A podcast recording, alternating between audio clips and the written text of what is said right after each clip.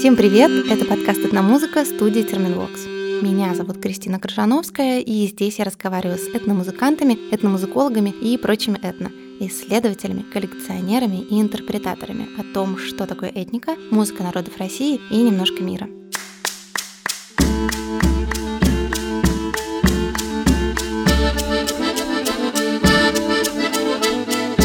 Если вы заметили, то предыдущие выпуски я начинала отсчет. Восьмой выпуск, девятый. А все потому, что я подводила к этому десятому выпуску, последнему выпуску первого сезона. Ну а пока я с вами не прощаюсь, и из мандрок Ленинградской области я попала в сам Санкт-Петербург. Если прошлый выпуск был исключительно про традиционные инструменты, то сегодня мы поговорим про вокальную традицию, в современной ее интерпретации, конечно.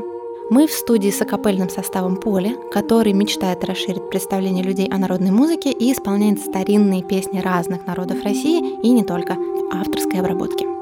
Здравствуйте всем, меня зовут Алена, я подкастерка.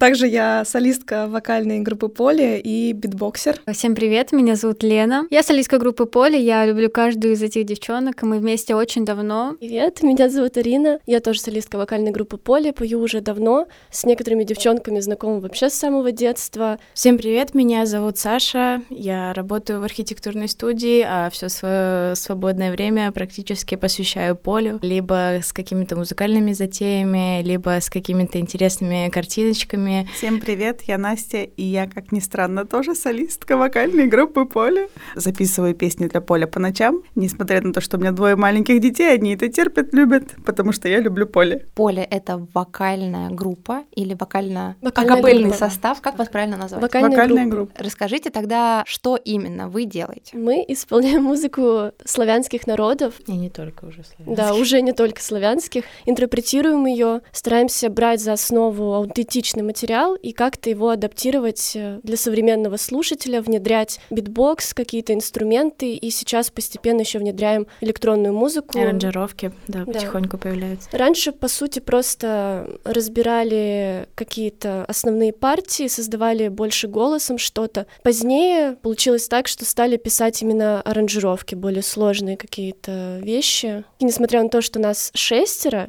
казалось бы, шесть голов, шесть э, вдохновений. Сейчас э, нас на самом деле действительно шестеро, но здесь шестая я, здесь не хватает еще одной участницы поля. Расскажите о ней. Солистка нашей группы Анастасия, она занимает огромную роль в нашем коллективе, она отвечает за коммуникацию, за проработку визуала социальных сетей, а также берет на себя роль, можно сказать, ведущего на наших мероприятиях. Она директорствует. Да, она да, наш проект-менеджер, можно так сказать. Я думаю, роль играет то, что Настя сама по себе такой человек, и это иллюстрирует то, что здесь личность каждого очень важна. Сложно сказать, что мы профессиональный коллектив, потому что мы не зарабатываем эти деньги спор о нашей профессиональности, потому что понятное дело, что этнографы или музыканты профессиональные, им сложно вообще оценить нашу роль, наше место в том, что мы делаем вообще в музыкальном поле, которое существует так вокруг. Так ли сложно? Или у них есть просто мнение, которое не совпадает с вашим?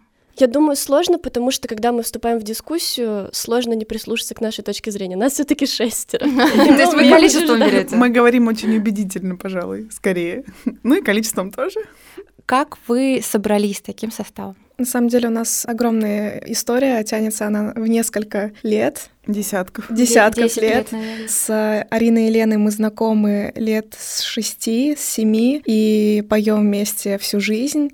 А с девочками мы познакомились благодаря одному творческому конкурсу «Теремок», в котором «Терем-квартет» — это петербургский такой известный коллектив, собрал лауреатов и решил сделать из них ВИА и эта творческая инициатива переросла в нечто большее. Мы, во-первых, все познакомились, менялись составом многочисленно. Спустя время, когда составы менялись, э, дети росли, и мы были и вокально-инструментальным ансамблем, и Вокальным певческим театром. ансамблем, и вокальным театром. И уже три года, как мы вместе снова собрались и переросли в вокальную группу «Поле». В нашей жизни творческой огромную роль сыграла Анна Викторовна Долгова. Долгова. Она, собственно, собственно, собрала и воспитывала нас, Алену, Лену и меня. Да, и собрала пол... состав первый. Половина коллектива, получается, изначально изучала эстрадный вокал, а вторая половина, три девушки изучали фольклорное звучание и с самого начала были в народном коллективе. И, получается, Анна Викторовна нас э, просто объединила в один момент, и мы начали участвовать в одном таком общем проекте, направленном уже на фольклорную музыку. И уже после того, как мы получили опыт такой колоссальный именно в фольклорной музыке, мы стали отдельным коллективом уже без э, какого-либо руководителя, и мы уже стали творить в более широком смысле, то есть не только фолк, а компоновать фолк с какими-то инструментами, с битбоксом и вот и со всеми этими прибамбасами. Но все-таки, раз вы говорите, что вы добавляете, ну, битбокс, ладно, это все-таки тоже такая техника артикуляционная, наверное, если ее так можно назвать, то если вы говорите, что вы добавляете инструменты, что вы работаете с электронной музыкой, с еще какой-то, вы уже немножечко от a cappella уходите. Ну, мы в основном, конечно, поем a cappella, но как раз своим названием вокальной группы мы не утверждаем, что все только в аутентике должно звучать.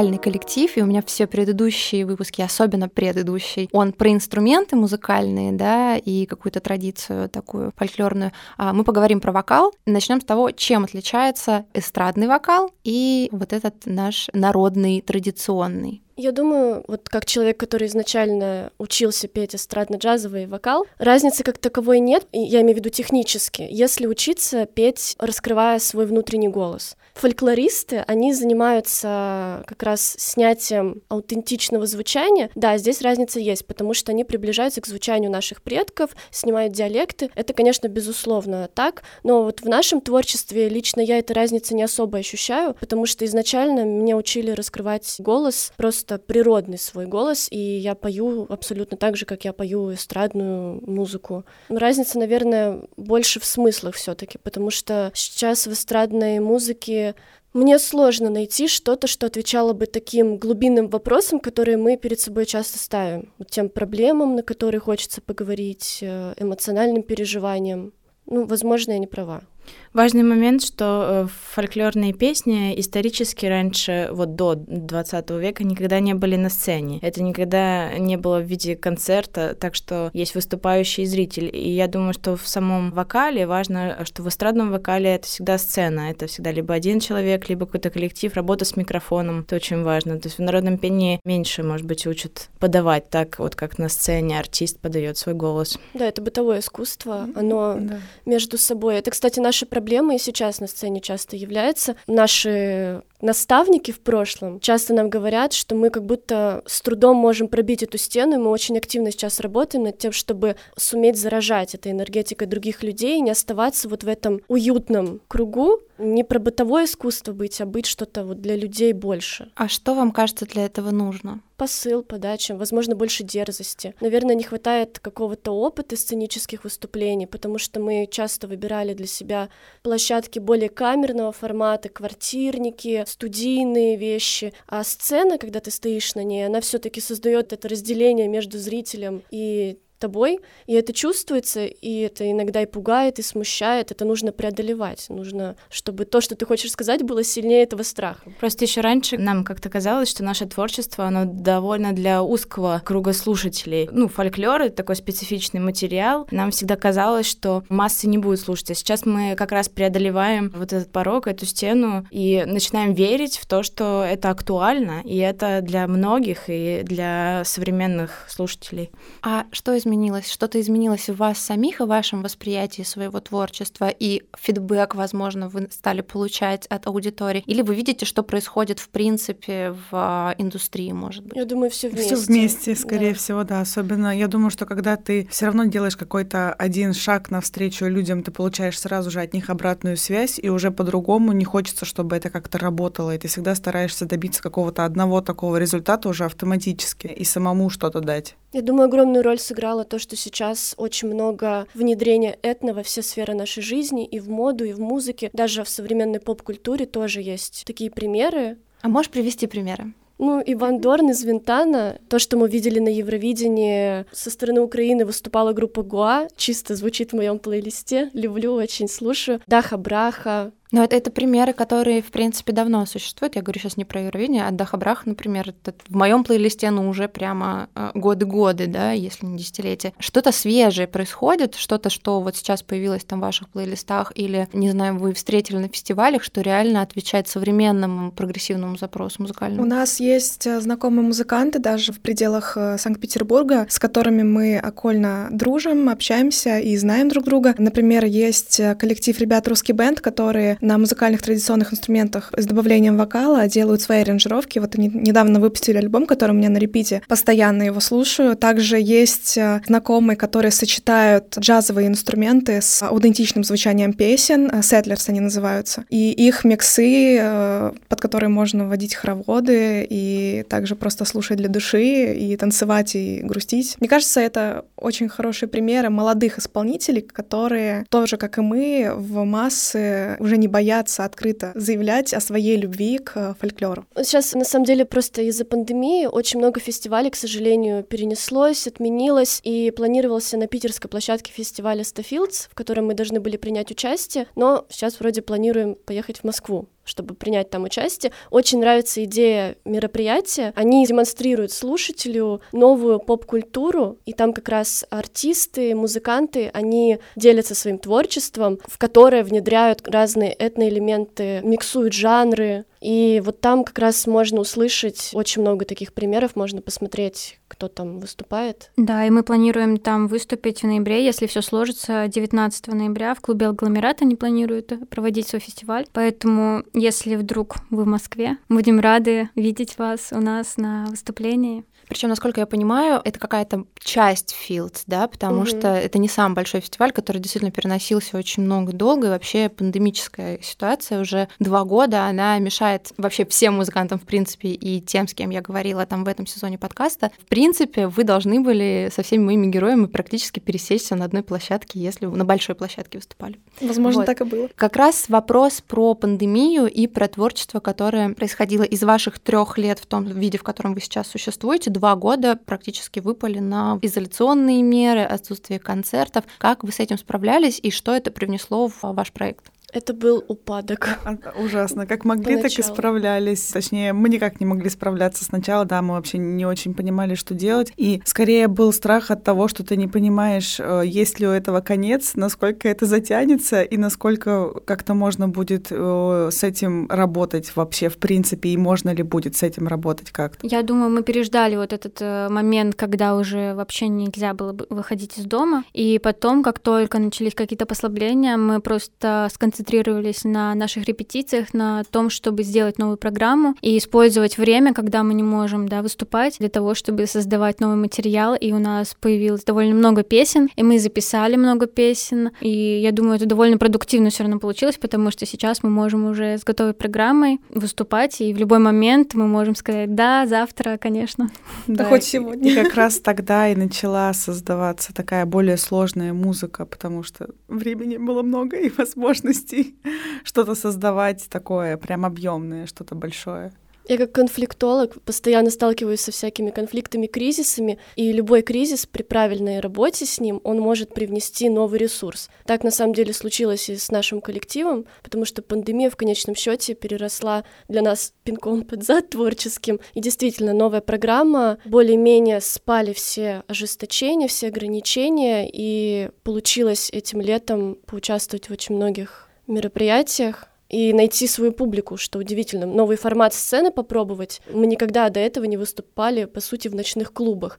И я первый раз столкнулись с тем, что люди танцевали под нашу музыку искренне, прям вот танцевали ну, под, да. под звуки бита, под ритм общий, хлопали, заводили нас даже, когда мы там могли подсдуться или что-то, упустить какую-то вот волну, испугаться, за, затушеваться. В общем, я думаю, что это лето напитало нас огромным ресурсом, и на этом ресурсе можно пойти очень далеко и создавать еще больше разного материала, потому что такие форматы разные, которые мы пробуем, они лично меня провоцируют писать новую музыку и по-новому слышать уже спетый материал. Это вообще любимая тема, перепевать то, что мы пели много лет назад, потому что есть песни, ну, вечные. Вот с самого начала нашего образования есть песни, например, как «Повадилась поране» Рекордсмен. Белгородской области, которая за все время нашего существования была, ну, в стольких аранжировках, и ей нет конца. Повадилась пора нечисто ходить. Ой, ну-ка, ну-ка, ну-ка, часто по воду ходить. Ой, ну-ка, ну-ка, ну-ка, часто по воду ходить.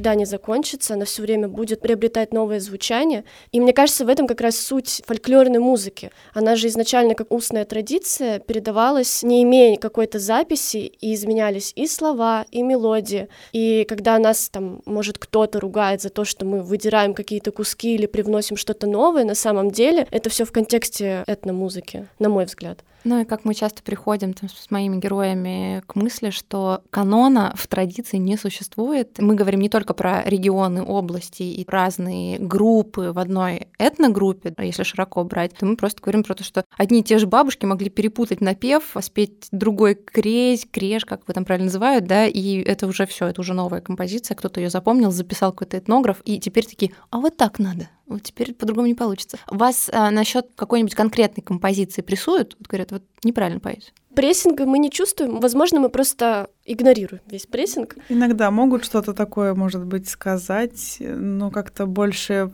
вскользь у нас есть ненецкая народная песня э, «Легенда о девушке Сихирте», и недавно нам написал молодой человек из Ненецкого округа, который занимается обучением людей ненецкому диалекту, культуре, пению на ненецком языке, и пригласил нас с ним познакомиться, пообщаться на эту тему, возможно, провести какой-то мастер-класс.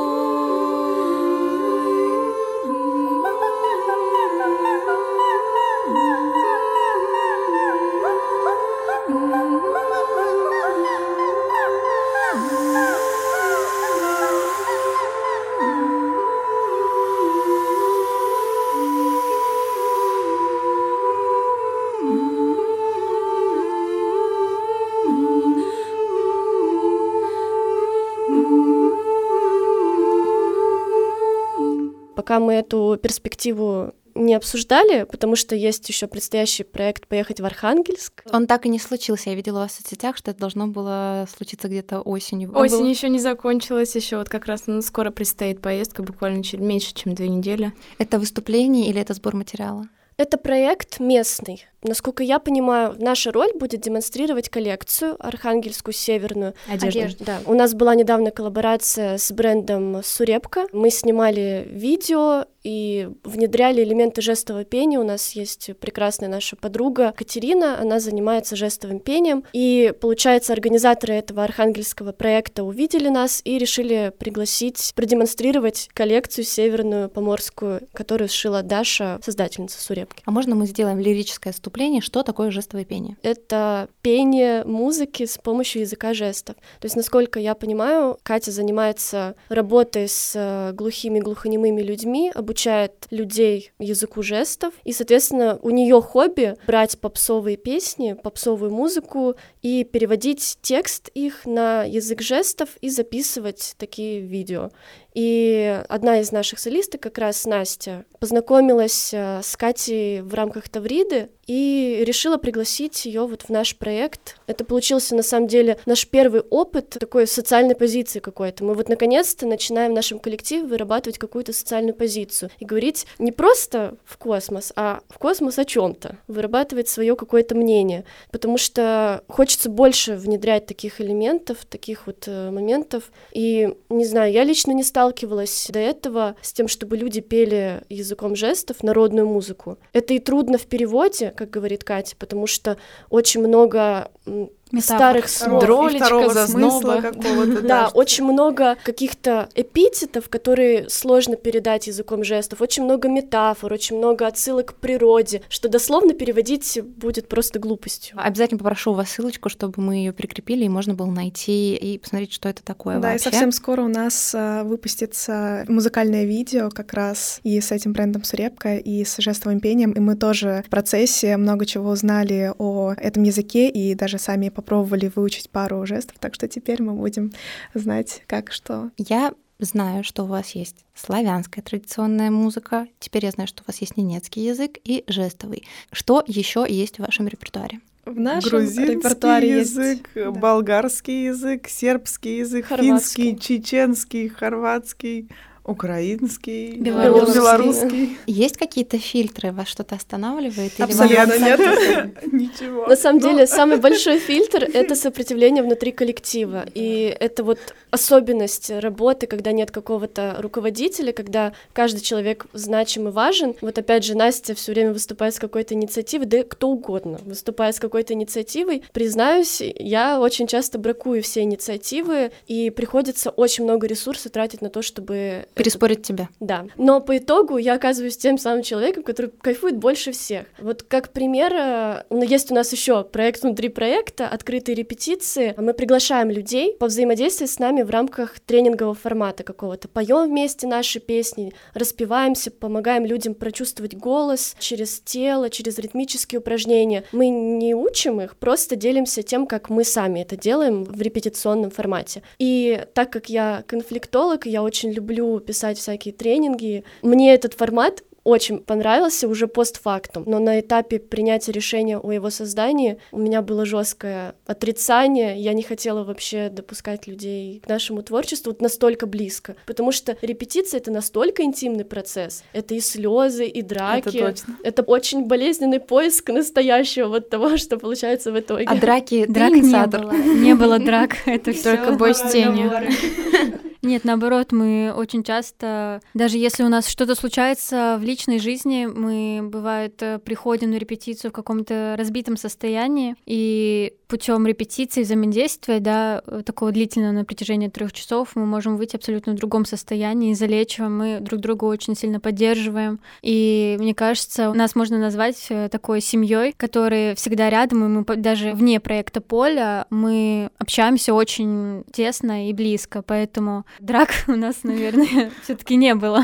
Наоборот, мы друг друга очень, да, максимум там поплачем и пообзываемся. Ну, или пообижаемся, помолчим чуть-чуть. Все равно спустя столько лет знакомства у каждого свои более-менее предсказуемые реакции, поэтому ты обычно знаешь, что нужно делать, сколько времени выждать, какой алгоритм действий. Поэтому как-то все уже так по-семейному знакомо. Сколько нужно времени выждать, чтобы Арина приняла решение, которое приняли уже все? Мне нужно поуговаривать. Нужно, нужно нет. Не мы уже поняли подход, мы говорим так. Ну ладно, хорошо, если ты против, не будем тебя ни в коем случае заставлять. Мы ты просто просто не да. будешь. Мы да, ты просто подождем. не будешь петь эту песню, если тебе не нравится. Хорошо. Значит, мы в одном помещении начинаем разучивать эту песню спустя время. Мы уже ее разучили, разобрали по партиям. И вот она уже звучит так, что сердечко просто у нас самих захватывает, и Ариша такая... И врывается. Ой, ну вот я, наверное, верхний голос возьму.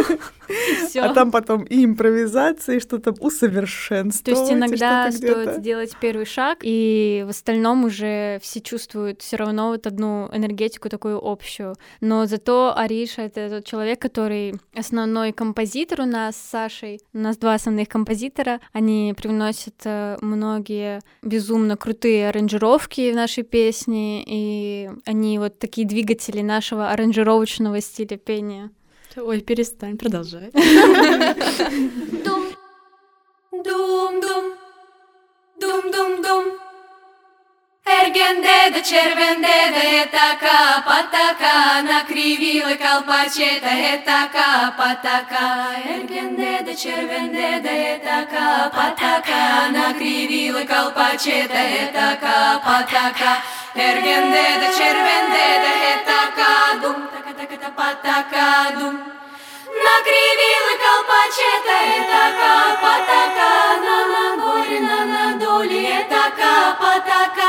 Накривили колпачета, етака, патака, на на горе, на на доле, етака, патака. На на горе, на на доле, етака, патака, паодіде у село, до етака, патака, паодіде у село, то етака, патака, пасе пана на етака, патака, пасе пана на ворото, етака, дум, така, така, та патака, дум. Dum dum dum dum etaka dum taka taka ta dum dum dum dum dum dum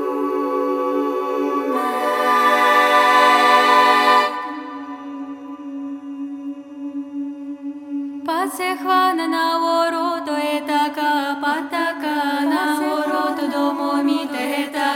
pataka, pasetlane na oroto etaka, pataka, na oroto domonite etaka, pataka, pasetlane na oroto etaka, dum taka taka pataka.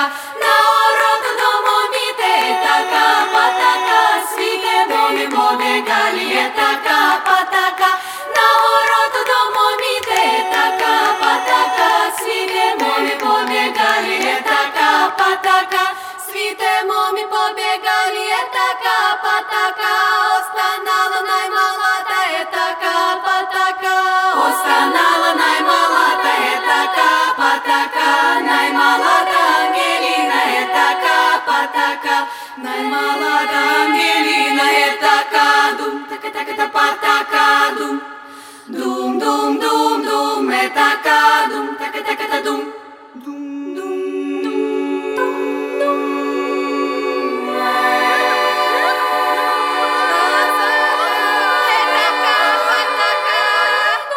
Удивительный момент, что написание какого-то нового материала или его обработка лучше всего получается в сокращенном составе, когда нас не шестеро, а когда, допустим, два-три человека, потому что вообще это очень интимный процесс, когда вот эта муза на тебя находит, ты что-то придумываешь, и потом нужно разделить обязательно это с кем-то, потому что человек, который поет с тобой столько лет, он знает, что нужно добавить, чтобы предложение было закончено. Поэтому у нас сложно сказать, что есть аранжировка, сделанная кем-то от и до. Это внедрение каждого из нас. Э, и Алена тоже огромную роль играет, потому что она вносит ритмические рисунки, так как она занимается битбоксом. А как мы знаем, ритм, он вообще первостепенен, первоначален, потому что именно он заставляет людей двигаться в такт. Вот поэтому... А получается рабочая такая схема, система, когда кто-то приносит на репетицию какую-то законченную мысль, идею, ну вот музыкальную какую-то задумку, и потом уже мы ее сразу вцепляемся, налетаем, и каждый стремится что-то изменить, что-то привнести, а нет, я здесь слышу по-другому, но изначально лучше, когда есть какая-то законченная идея. Что является источником ваших текстов? Все, максимально все, начиная от рекламы рекламы, которая услышана в телевизоре, случайно попалась какая-то песенка, вот скорее срочно-срочно, заканчивая, в принципе, вообще любой где-либо услышанной композицией, неважно какого она жанра, все равно. Только что-то кому-то понравится, хоть немножечко, и все. И это кидается как идея, потом, если кто-то за нее цепляется, это развивается, во что-то выливается, если не цепляется, это кидается еще раз идея потом со временем, и все равно к чему-то это приводит. Два основных канала. Просто сейчас большинство наших песен из репертуара уже поля это какие-то переделанные, переосмысленные песни нашего прошлого коллектива вокального ансамбля «Теремок». Поэтому это скорее вот огромный багаж, который нам дали наши наставники, педагоги из прошлого сейчас. Ну и плюс часто бывают ситуации, когда кто-то хочет увидеть нас в своем проекте и говорят, пожалуйста, спойте вот эту песню. И дают нам какой-то материал, как, например, сейчас в Архангельске. Там актуальна северная музыка, северные песни, у нас их нет по большей части. И, соответственно, мы учим новые песни и, скорее всего, будем внедрять их в свой репертуар уже на постоянной основе, поэтому... То есть обрабатываемый материал, по большей части, записанный бабушками и записанный в каких-либо экспедициях, и мы обрабатываем уже именно, разбираем партии в сложных записях, которые трещат в плохом качестве, и там бабушки поют разными голосами, а вообще, может быть, они не поделены на партии, поэтому такой довольно интересный процесс, не всегда простой. В экспедиции мы еще не ездили, но над... надеемся, что да, все еще предстоит впереди. Я, кстати, хотела добавить, изначально внедрение инструментов играло больше роль имитации каких-то звуков природы. То есть так как техники игры, по сути, у нас никакой не было, по крайней мере, раньше так совсем, мы даже не знали о том, что у нас есть способности к этому. Мы внедряли, допустим, шум дождя, возможно, какие-то колокольчики, удары. То есть это инструмент, мы его используем на сцене, но он не несет какую-то полноценную роль. Сейчас уже у нас появляются и балалайка, и кахон, то есть э, это как отдельные голоса, инструменты в нашем творчестве. Мне в этом смысле нравится название коллектива «Квинтет четырех», у которых в названии пять элементов, при этом пятый элемент — это музыка, звук, инструмент, хотя состав из четырех людей. Мне нравится, как музыканты по-разному это интерпретируют. То есть э, я буквально недавно писала выпуск с группой Илму в Петрозаводске, которые наоборот говорили, что у нас вокал это еще один инструмент. То есть мы создаем музыку инструментальную. То есть это все про звук, про стиль. Вы говорите об обратном, что у вас инструмент еще один голос, который дополняет вашу вокальную вот эту партию. Вы эти инструменты как привносили поэтапно коллектив и как вы их осваивали? Совершенно случайно узнавали, что кто-то из нас, не дай бог, кто-то овладеет новым инструментом. Все, это будет в любом случае, а принеси на репетицию, а давай что-нибудь попробуем, что-нибудь там поищем звуком, а может быть что-нибудь интересное.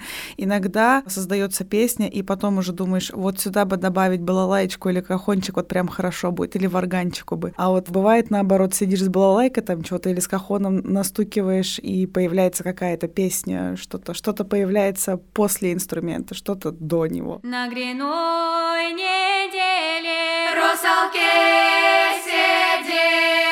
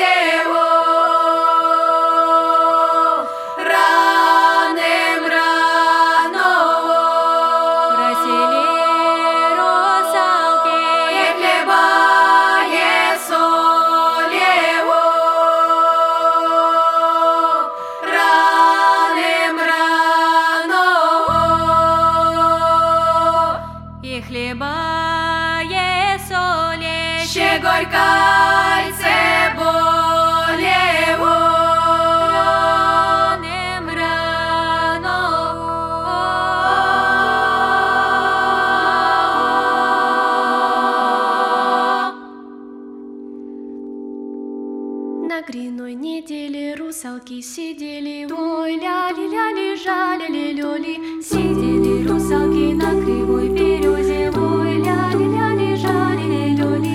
На кривой березе, на кривой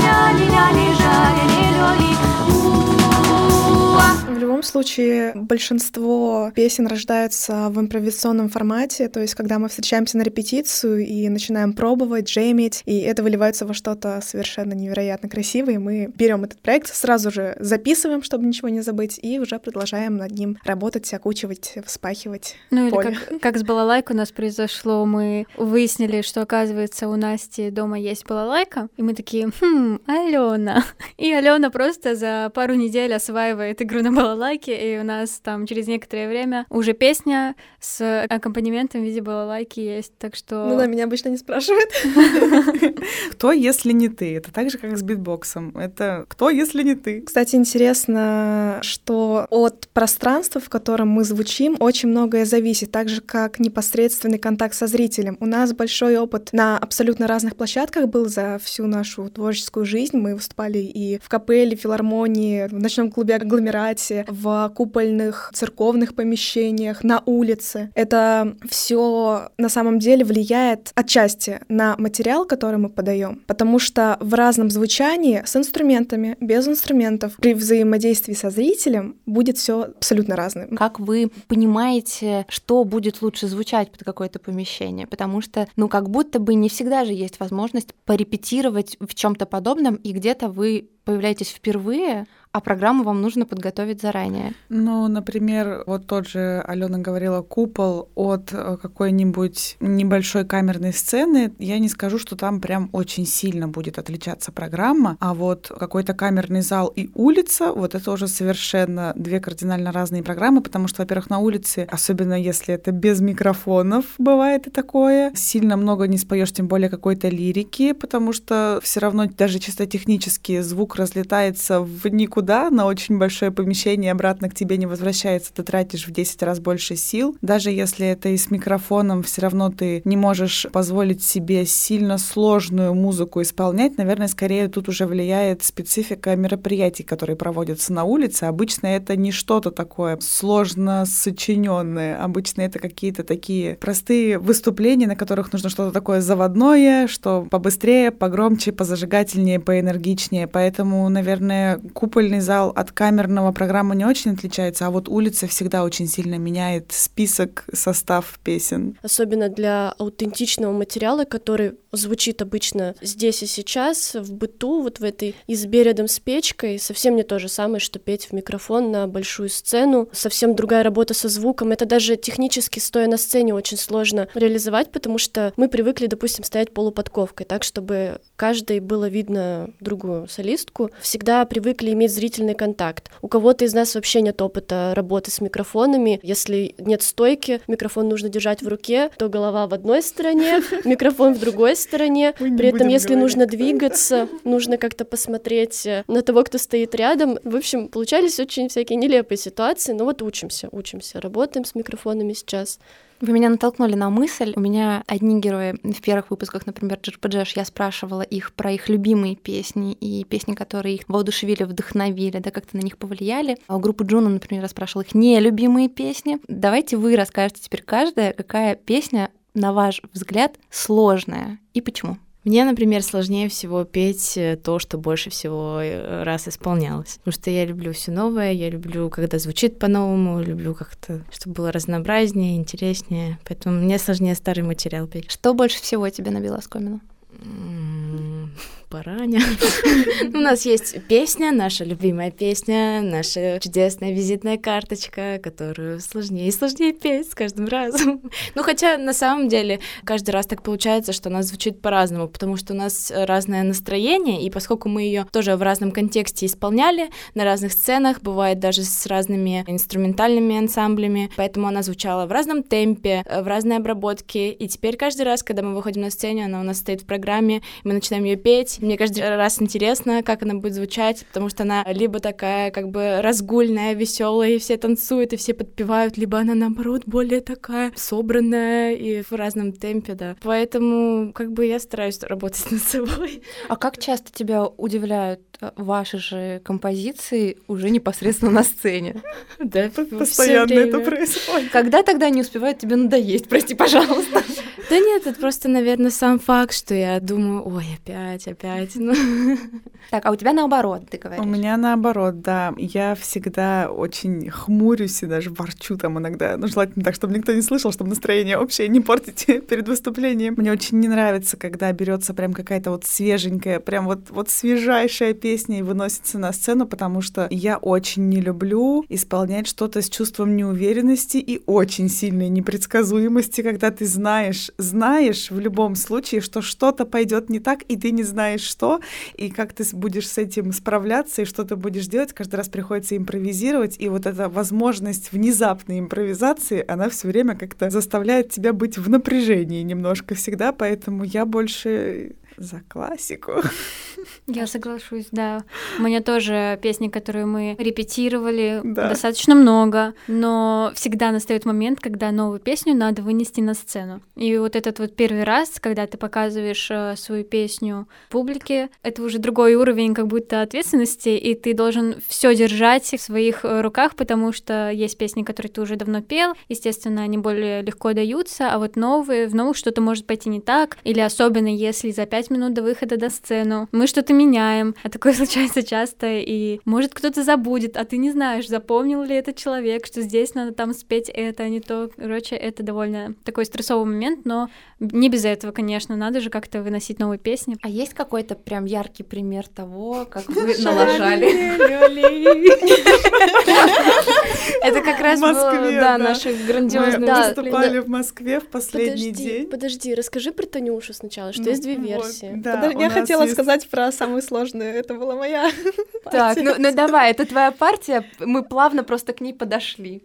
Хорошо, потом э, Настя обязательно поделится историей. Из сложных э, вещей, которые трудно из раза в раз исполнять, для меня это песня Танюша. У нас какая история с ней связана? Был поставлен эксперимент, в ходе которого вышло в свет две версии акапелла нашей аранжировки, полностью без всего. И э, была написана аранжировка битмейкером, просто музыкальная подложка минус. И из раза в раз на разных выступлениях э, она у нас звучит по-разному, а поскольку аранжировки разные, то и запомнить, э, как какая тесситура была вставлена, там, например, в первой части, а какая гласно меняется на последующей, очень трудно. То есть я поясню, что в акапельной версии у нас одни партии, а в версии с, вместе с аранжировкой немножко видоизмененные, чтобы это вместе с музыкальными инструментами электронными звучало более гармонично. Поэтому из раза в раз бывают казусы не очень приятные, когда ну, ты знаешь, что ты исполняешь правильно, но найдется человечек, который забудет и будет петь предыдущий предыдущую версию,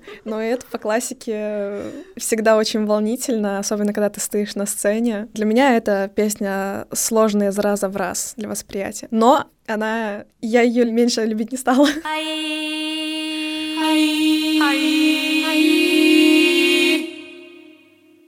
Ayarada hi, ayarada, ayarada, ayarada hi, ayarada, ayarada, ayarada hi, ayarada, ayarada, ayarada Radha,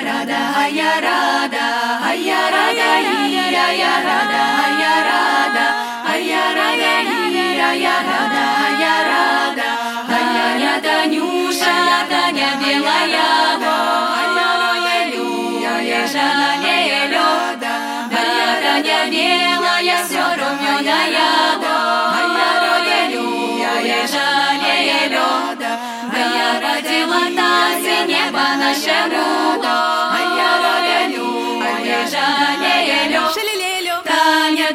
Танюша, та, Таня белая, давай, шалиле лёли, шалиле лёли, Таня, Танюша, та, Таня белая, давай, шалиле лёли, шалиле лёли, я рада, я рада, я рада. Да не по-нашему, по-турецкому. Да я по-турецкому, по-немецкому, а я лежали лед. Подхватила танцы под воевода года. Таня, Танюша, та, Таня белая, давай, шалиле лёли, шалиле лёли, Таня, Танюша, та, Таня белая, давай, шалиле лёли, шалиле лёли, а воевода сын да на крыльце стоит, да на крыльце стоит, да на Таню глядит, да на крыльце стоит, да на Таню глядит, а я Таню люблю, за себя возьму. Дам-дам, дам-дам.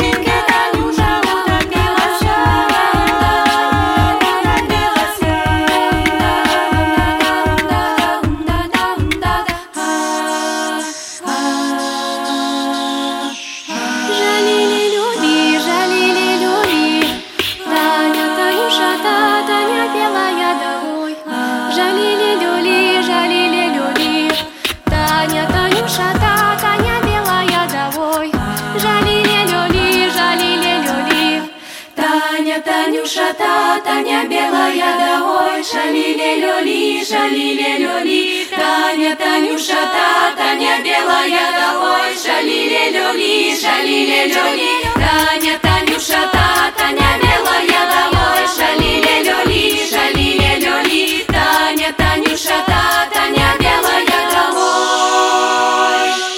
Шалили люди. Loli Настя, твой выход. Анекдот из жизни вокальной группы Поле. Да, и он не единственный, но просто самый свежий, и пока что никакое впечатление его не перебило. Я очень жду новых гастролей в Москву, чтобы наконец-то все забыли про это хотя бы на какое-то время. Уже был последний концерт в клубе «Агломерат» в Москве, и, значит, последняя песня, мы исполняем вторую версию Танюши, мы, по-моему, до этого исполняли ее капелла, и вот в конце сказали, что мы сейчас исполним наш эксперимент, версию с минусом. Так получилось, что я пришлось подключать у звукорежиссера прямо с телефона, и во время выступления на телефоне зазвонил будильник. И ровно, и ровно, ровно, вот прям на конце фразы максимально красиво на 15 секунде в начале просто выключилась минусовка. Да, будильника не было слышно, к счастью. Да, хоть что-то, да, но красиво все было сделано. В общем-то, никто бы и не заметил, особенно люди там, которые не особо вслушивались какое-то сопровождение, помимо голосов музыкальное. Минусовка просто отключилась, но мы допели до конца, почти Алена до конца. включила битбокс, да. В общем, нам нужно было перестроиться на новые партии, так как теперь нет минусовки, нужно петь акапельные партии. Не все сразу сообразили. Но за И одну секунду, получилось- да, надо было это сделать. И получилось так, что концовку все спели как э, в акапелла варианте, а Настя спела как в электронном формате, или наоборот, и поэтому ее голос очень выскочил из общей фактуры. Очень было соло яркое у меня и очень, очень запоминающееся. Да. Дело в том, что она как бы запела концовку, и тут она поняла, что никто не поет.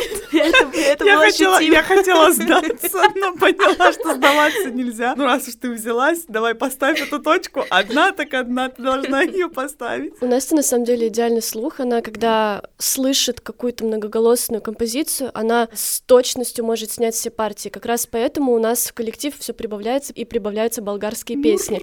Потому что там, помимо того, что сложные очень гармонические фактуры, там и языка-то непонятно. А так она умудряется снимать и текст, и все партии раздать таким образом, что мы потом можем воспроизвести это и еще и добавить свою аранжировку. Потому что, например, я вообще не слышу, просто не слышу, даже верхний голос, хотя чаще всего пою его, а его обычно легче всего снять. Такая особенность. То есть твой э, пример сложной песни — это какая-то болгарская композиция. На самом деле нет. Болгарские песни, они наоборот самые классные, потому что, наверное, они отражают нашу какую-то молодость, живость, они очень вписываются в наше духовное состояние. Для меня сложный пример песен — это синтез классической музыки и фольклора. У нас был такой опыт, когда мы только собрались как поле, мы приняли участие в Терем кроссовере, это международный турнир, соответственно, композиторы, музыканты в формате кроссовер создают там музыку, и условие конкурса заключалось в том, что нужно было предоставить какую-то композицию в своем жанре, но обязательно там должна была прозвучать какая-то классическая композиция. И у нас есть, допустим, песня, которая называется «Кассец», она синтезирует в себе фольклорного косца и композицию Грига. И, соответственно, В пещере это... горного короля. Это музыка, прописанная Анной Викторовной как раз с партитурами. В принципе, процесс работы с партитурой очень сложный. Мы не работаем с нотами, потому что у нас нету на уровне развитой нотной грамотности, и поэтому даже когда я или Саша мы создаем музыку, мы записываем партии на диктофон и потом снимаем собственного голоса. И тут проблема, что все же забывается, а потом нужно снова выучить собственный голос. Конечно, какие-то такие навыки, работа с нотами, работа с микрофонами — это те азы, которые должны быть у артиста, с которыми нам приходится сталкиваться, вот как маленьким детям учиться заново, чтобы качество и уровень своего творчества поднимать.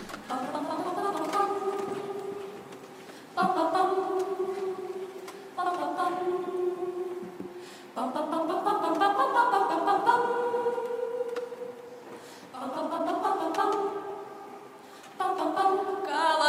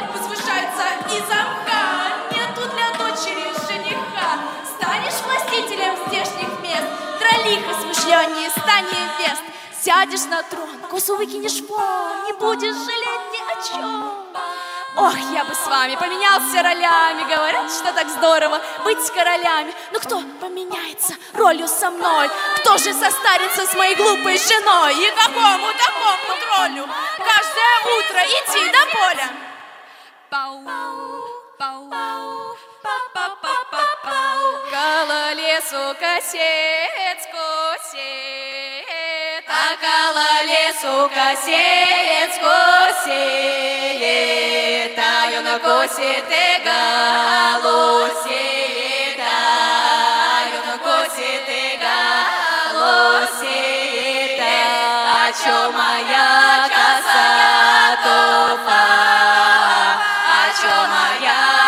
коса туфа А моя жена глупа А чё моя жена глупа О чем вы мечтаете как коллектив? Ух, Я думаю, это Красота. вопрос, который нам самим себе нужно задавать каждую неделю. Из-за того, что мы видимся не так часто, как хотелось бы, у нас у всех представление о том, что происходит в коллективе, постоянно меняется, и нужно всегда вот это обговаривать. Цель, к которой мы все идем, это публика и количество площадок и концертов, которые хочется увеличивать всегда. Да, количество концертов очень не хватает, особенно сейчас, потому что материал делается, он копится, он создается какой-то такой прям хрустальный, важный какой-то, которым хочется очень сильно поделиться, кому-то это отдать, кому-то это показать, кому-то это подарить, а в итоге некому, и- это очень огорчает, но с надеждой на лучшее. Все больше и больше копим нового материала, копим эмоций. Но и на самом деле для любого музыканта в разных его стадиях становления в какой-то момент он понимает, что его цель как исполнителя и его музыкой непосредственно остаться в вечности. Поэтому это может быть такой маленькой, маленькой глобальной целью, чтобы музыка продолжала жить всегда, наша музыка. Ваша музыка коллектива или вы говорите сейчас про... Вот это хороший и то, и, вопрос. и то, и другое. Я думаю, что и наша музыка как коллектива, и наша музыка как традиция. Обязательно, потому что, ну, без этого все равно никак, в общем без традиции в принципе. Я не знаю, можно ли сказать, что мы передаем именно традицию, скорее просто смыслы какие-то. Да. Потому что, конечно, мне кажется, современный человек, он просто не способен воспринять те самые первозданные смыслы, которые были в этом заложены. Поэтому мы столкнулись с тем, что интерпретация, новое звучание и так далее. И не хочется быть категоричными, замкнутыми, вот этими традиционными в нехорошем смысле. В общем, не хочется ограничивать себя и дальше искать, потому что мы еще сами по себе молоды, и у каждой еще своя жизнь, и не хочется якориться, я не знаю, как это еще сказать. Поэтому, наверное, с каждым годом просто и прочтение этих смыслов будет в нашем исполнении совсем новое. Поэтому, наверное, все-таки это наша музыка, но с вот тем духом предков, который мы стараемся не терять, потому что для нас это важно. Вот те конфликты, которые в песнях заложены, и тот посыл, который там есть, пока мы еще можем его услышать и увидеть, хочется его транслировать. Будем стараться просто это делать. Класс, спасибо вам большое за интервью. Очень рада была с вами познакомиться. Все рекомендации, которые были в нашем разговоре, я обязательно оставлю в соцсетях. Спасибо. Как всегда, все рекомендации этномузыки и фото-видео за кулисья вы можете найти в нашем инстаграме собачка этномьюзик, нижнее подчеркивание. Подписывайтесь на подкаст на всех площадках. Это SoundStream, Apple Music, Яндекс.Музыка, Google Подкасты, CastBox, Deezer, Spotify и даже YouTube.